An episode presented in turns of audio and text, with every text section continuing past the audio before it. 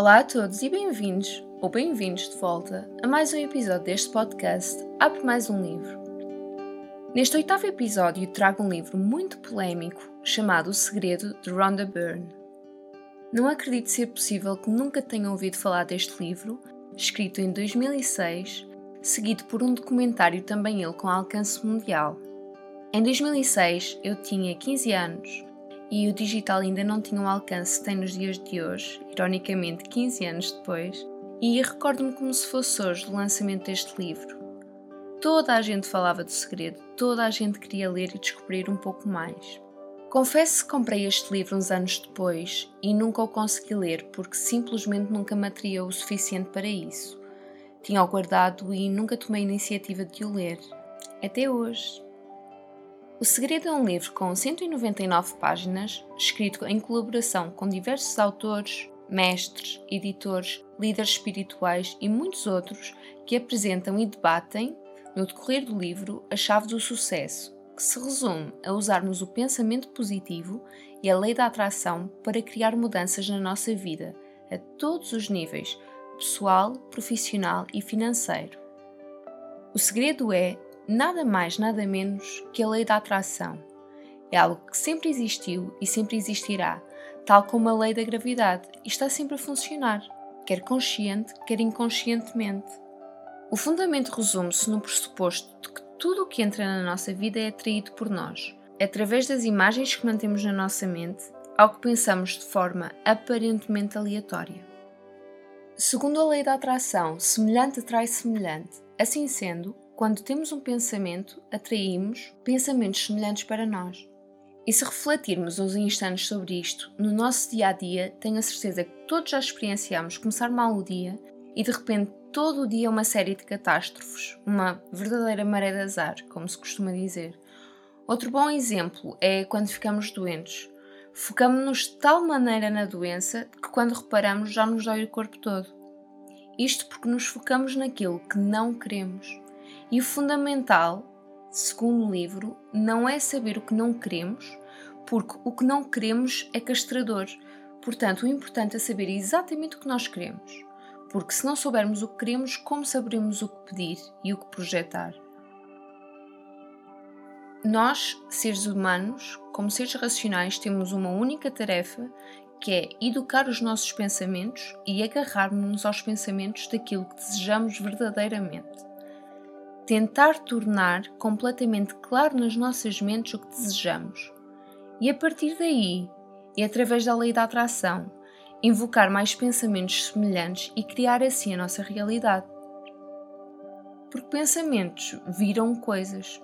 Tudo o que é emitido, pensado por nós, retorna à fonte, e essa fonte somos nós mesmos.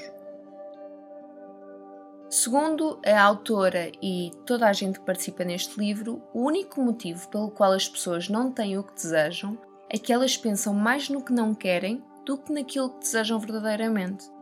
É citado no livro, vezes e vezes sem conta, que a lei da atração é mesmo obediente. Quando pensamos nas coisas que queremos objetivamente e nos concentramos nelas, a lei da atração traz-nos-á tudo o que quisermos. O problema é que, de forma quase instintiva e inconsciente, na maioria das vezes, concentramos-nos mais nas coisas que não queremos e a lei da atração não entende que não queremos aquilo. Ela manifesta as coisas em que pensamos repetidamente. Quando nos concentramos em algo, independente do que seja, estamos de facto a materializar o pensamento. E existem dois tipos de pensamentos: os bons e os maus e é muito fácil distingui-los, pois os bons fazem-nos sentir bem e os maus fazem-nos sentir mal. O que sentimos é quase como o universo informar-nos: estás a ter pensamentos bons ou estás a ter pensamentos maus, de modo a a gente tentar domar e moldar um bocadinho os nossos pensamentos para que sejam bons e nos façam sentir bem o tempo todo. E perguntam vocês: como podemos então pôr segredo em prática? O primeiro passo descrito no livro, e diria o mais intuitivo, é pedir. Pedir o que queremos, de forma clara e preferencialmente escrever este pedido. Portanto, pedir, escrever, olhar, reler o pedido para ficar na nossa mente e ser repetido vezes e vezes sem conta. O segundo passo é acreditar. Acreditar que já é nosso, acreditar no invisível. Não podemos duvidar por um segundo que aquilo vai ser nosso. Temos de acreditar verdadeiramente, acreditar efusivamente. Ninguém nos pode tirar esta fé.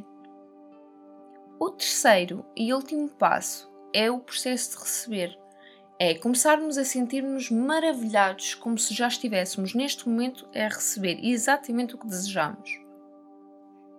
Quando pedimos e visualizamos na nossa mente de forma clara e detalhada o nosso desejo, devemos sempre focar-nos exclusivamente no resultado final e não no processo ou nas etapas para atingir o resultado.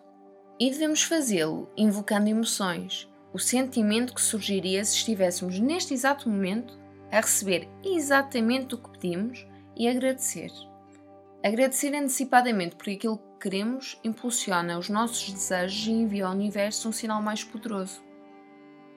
A lei da atração funciona como o gênio do Aladino Toda a gente já leu a história do Aladino e a lei da atração é descrita exatamente como um gênio.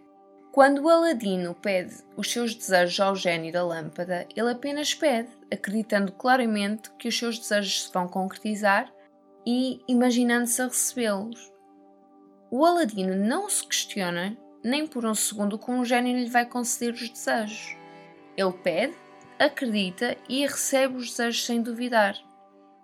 Há uma única diferença entre o gênio e o universo: é que o gênio apenas concede ao Aladino três desejos e o universo, segundo a lei da atração, conceder-nos-á quantos conseguimos pedir, acreditar e receber. A expectativa em si é uma força de atração poderosa. Esperem sempre as coisas que querem e não as que não querem. Um exemplo do poderoso efeito pensamento é o efeito placebo, pois o efeito placebo é nada mais nada menos que a lei da atração em ação. Quando um paciente acredita de facto que o comprimido que lhe dão é uma cura, recebe aquilo em que acredita e acaba curado. A nossa mente foca-se no que repetimos constantemente para nós, intensificando multiplicando e materializando os pensamentos, sejam eles benéficos ou prejudiciais para nós. A maioria de nós acaba por atrair aquilo a que resiste, por estar intensamente e constantemente concentrado naquele pensamento com emoção, aquela emoção com carga negativa.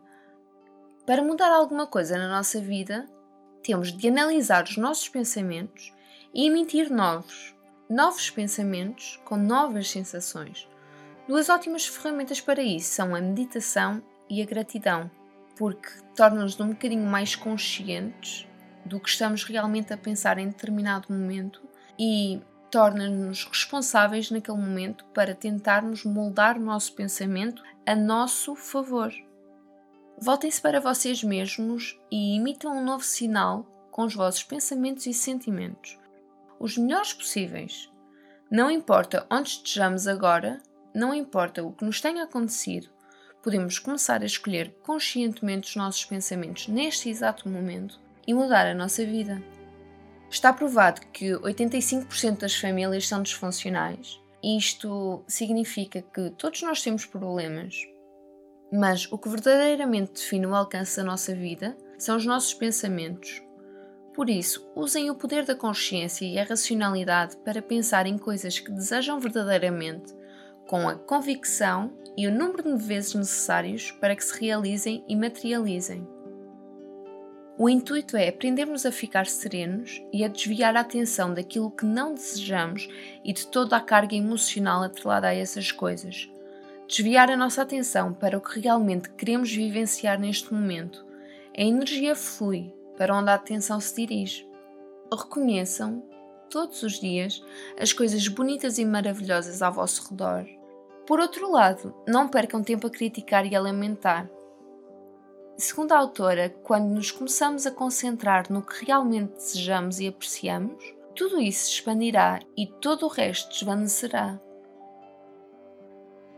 Não me alongo mais neste resumo, Confesso que comecei a ler este livro sem qualquer expectativa, pois, tal como referi no início deste episódio, há anos que tenho tentado ler este livro e nunca me motivou o suficiente para isso.